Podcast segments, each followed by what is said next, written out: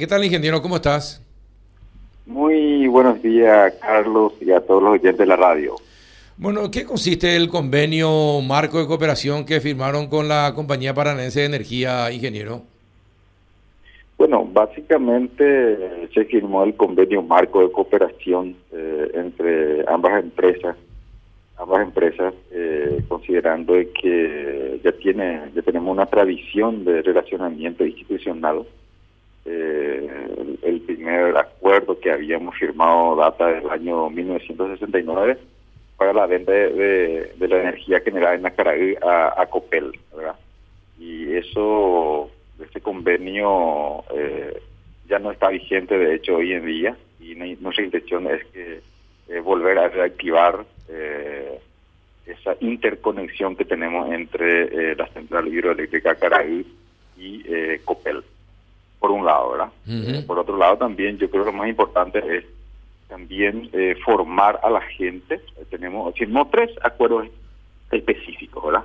El primer acuerdo específico es el estudio de la viabilidad de, reactivar la interconexión, como te decía, y el segundo acuerdo específico es formar a la gente, a los funcionarios, a los técnicos de la ANDE, en la comercialización de energía eléctrica en el mercado eléctrico brasileño. Y, eh, Juan, ¿una consulta? No, todavía no. Ah, no todavía no. Eh, bueno, ¿cuál es, ¿cuál es la ventaja que va a tener la ANDE en todo esto? ¿Qué beneficio va a tener? Bueno, primeramente reactivar esta interconexión, de, eh, como te decía, para poder ver la posibilidad de volver a, vender la energía generada en la carrera Copel de Brasil por otro lado, también eh, el otro convenio muy importante, como te decía, es la formación de los técnicos en el mercado eléctrico brasileño para poder eh, manejar cómo funciona el, el mercado eléctrico brasileño, eh, considerando que si existe la posibilidad de vender energía excedente desde Paraguay, vamos a tener ingenieros capacitados y que conozca cómo funciona el mercado de comercialización de energía eléctrica en Brasil. Ahora, ¿y, la ANDE nunca hizo eso? ¿O la Itaipú nunca hizo eso, ingeniero? Tenemos personas capacitadas teóricamente, ¿verdad? Eh, de hecho, tenemos eh, funcionarios e ingenieros que, tienen maestría en, eh, a través de la Fundación Getulio Vargas principalmente. Pero otra cosa es cuando uno tenga la experiencia y cómo funciona realmente en la práctica. Claro.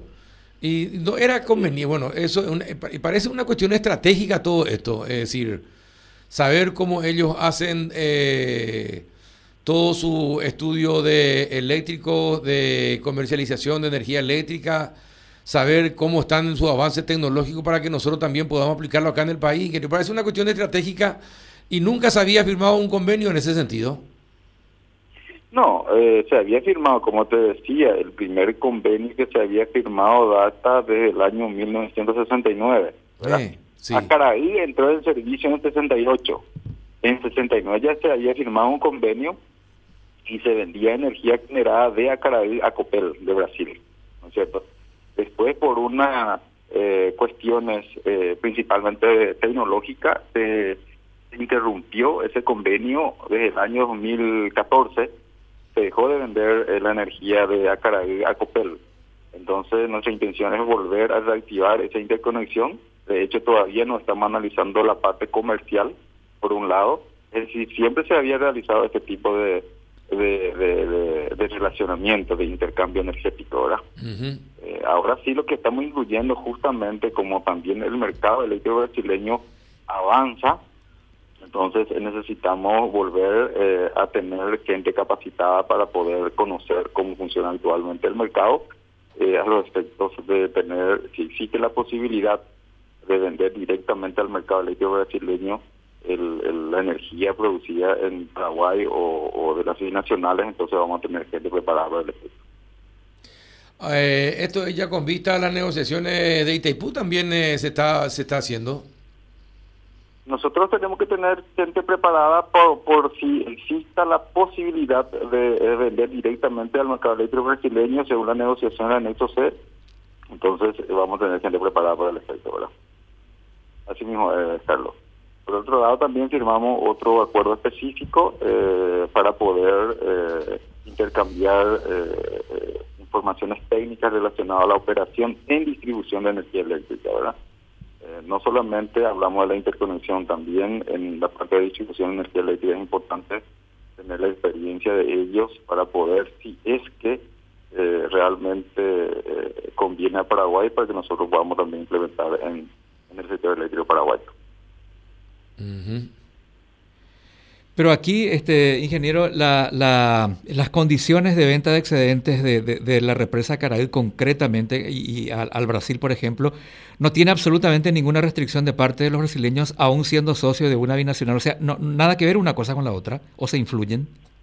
No, no tiene nada que ver una cosa con la otra.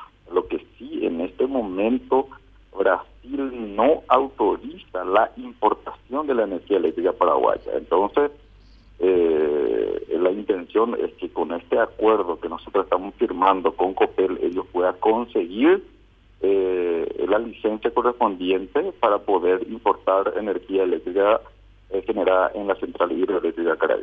Volver a importar. Mm. Bueno, o sea, o sea la, la, digamos, la, la, dificultad viene por otro lado. No viene de, del lado de ser socio de una binacional, sino por una norma general de brasileña. Así mismo, por eso nosotros creemos muy importante tener este tipo de convenio, considerando que se trata de una empresa del Estado de Paraná, eh, entonces eh, una empresa eh, estatal, es más fácil realizar este tipo de convenio y recibir ese tipo de cooperación recíproca para poder trabajar en forma conjunta pensando en el futuro, ¿verdad? Porque tenemos que recordar que no solamente nosotros tenemos que pensar a corto plazo. Eh, hasta el momento nos sobra energía eléctrica en Paraguay. Eh, es decir, inicialmente nuestra intención es vender a Brasil. Pero quién sabe de aquí a 10 años si la necesidad no va a ser lo contrario. Entonces siempre tenemos que pensar a largo plazo, tener eh, las interconexiones la integración energética a nivel regional. Por eso es muy importante este tipo de cooperación. Es cierto, eh, ciertamente. Eh, pero eso va a ser solamente con Brasil o también es posible la integración con, con Argentina. Sería muy bueno que eso a nivel regional se haga. Sí. Existen estudios respecto de que tiene que existir esa integración energética regional donde a través de la Comisión de Integración Energética Regional, CIER, está realizando eh, esta integración eh, para poder aprovechar los excedentes energéticos a nivel de la región y de esta manera aprovechar lo máximo posible. Eso es muy importante y eso ocurre, por ejemplo, en la Unión Europea y eso tenemos que nosotros emular también en la región. Bien. Eh... Está bien, pero ¿y cómo está el tema de la renegociación? ¿Cómo, cómo, ¿Qué es lo que va a pretender eh, Paraguay? ¿Qué es lo que pretende concretamente? Bueno, eh, de hecho existen eh, varias alternativas.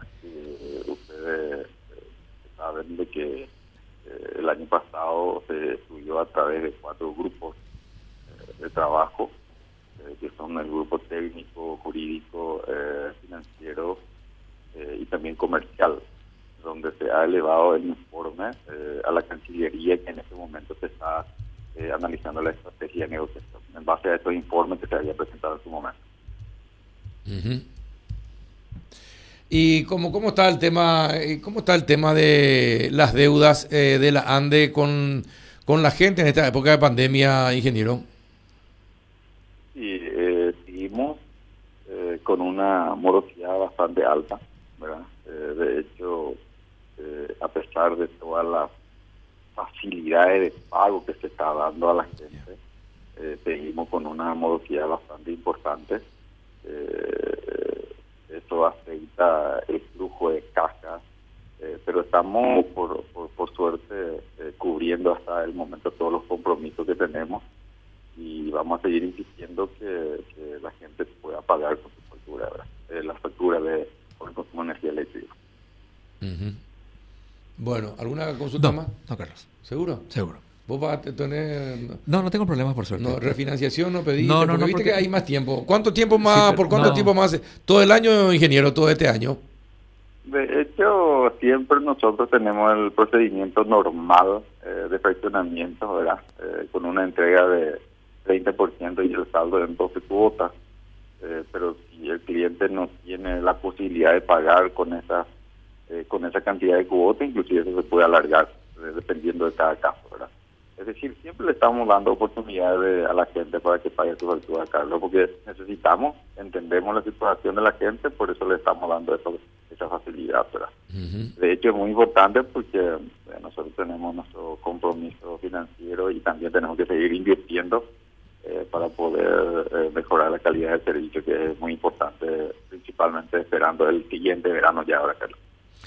Eh, sí, es cierto. ¿Qué pasó la semana pasada que colapsó todo el sistema de la ANDE? Unas colas impresionantes eh, sobre Boyani. Eh, en los aquí pagos no se podía pagar. Estaba todo. ¿Qué pasó con el sistema de la ANDE? Bueno, realmente tuvo un problema informático y no, el,